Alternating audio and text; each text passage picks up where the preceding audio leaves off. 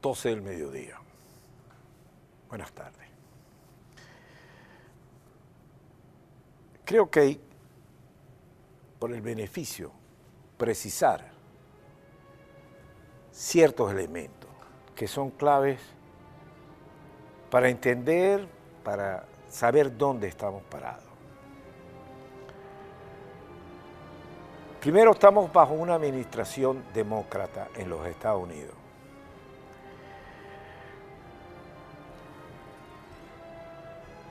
Y las administraciones demócratas son sí pero no. No es así del todo, pero... ¿Por qué lo digo? Porque vamos a ser francos.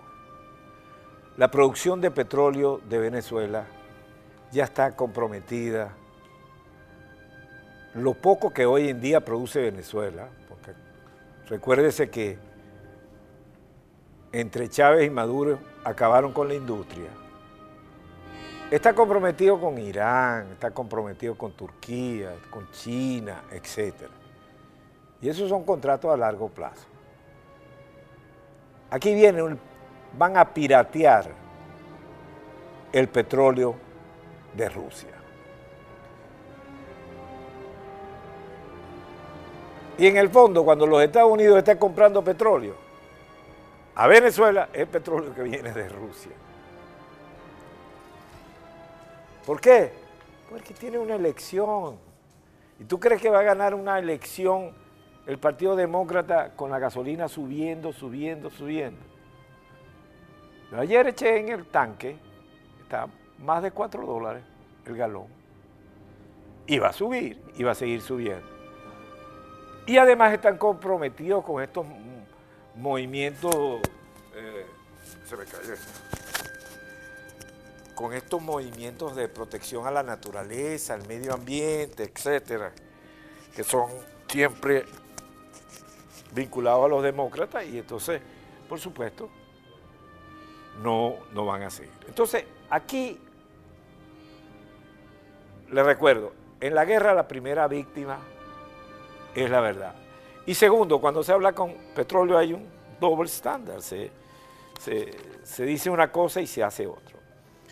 Ah, que con la oposición. Mira, la amistad se acaba cuando nacen las alianzas.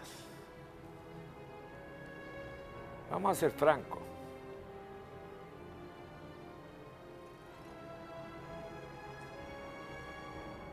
Los dos tipos vinieron a negociar con Maduro. O los tres eran tres. Vinieron a negociar con Maduro y le notificaron a la oposición.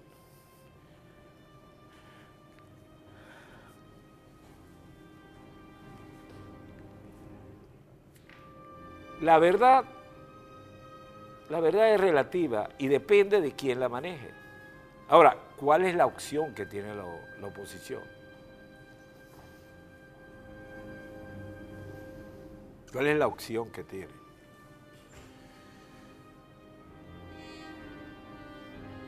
¿Usted cree que si en verdad, si en verdad Maduro hubiera traicionado a Putin, no le hubieran mandado ya un mensaje muy claro? Esto ha sido masajado, toda esta operación, con los cubanos metidos, que tienen más experiencia tratando a Moscú que Caracas. Ahora Caracas ya ha aprendido. Hasta la puesta en escena. La puesta en escena era familiar. Los hermanitos, Nicolás y su esposa. Era una cuestión familiar hablando con los dos enviados. Y por supuesto, cuando empezó los ataques, bueno, aquí soltaron a dos. Pero el resto de los venezolanos, los que no forman parte de la industria petrolera, han mejorado las condiciones de los presos políticos.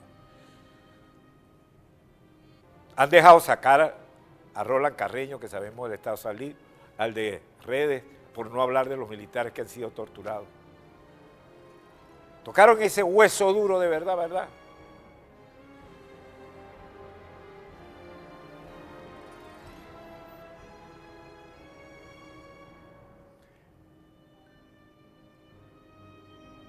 Lo que viene de aquí en adelante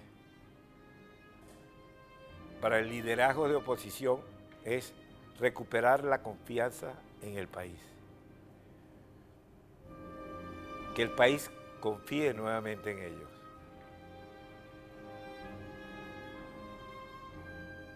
Pero el discurso político tiene que cambiar. Porque, repito, negociaron, cambiaron las condiciones y están más solos que nunca.